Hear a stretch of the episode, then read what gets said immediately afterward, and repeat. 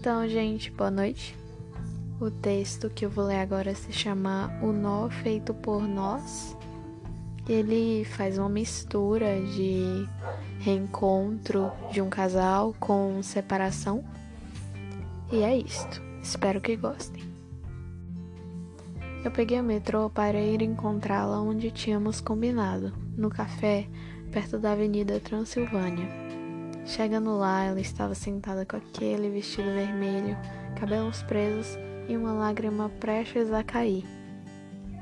Que dia você vai partir? Segunda, ficarei lá por cinco anos.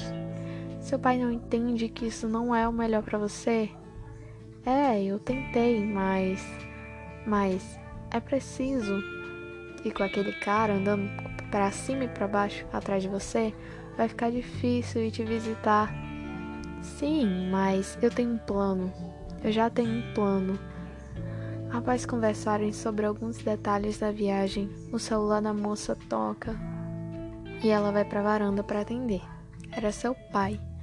Ele disse que haviam cancelado o voo de segunda e que o único jeito era adiantar a viagem para o mesmo dia, sexta, à noite.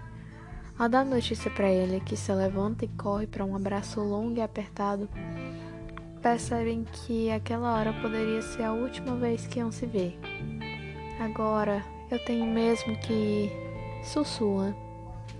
O nó dos braços e das mãos vai se desfazendo aos poucos até que a única ligação será de almas. É como se fosse uma meiose, quando os cromossomos se separam e carregam um pedacinho do outro consigo. Ele senta e observa ela caminhar até o carro, entrar, dar partida e sumir no meio daquele trânsito imenso da avenida.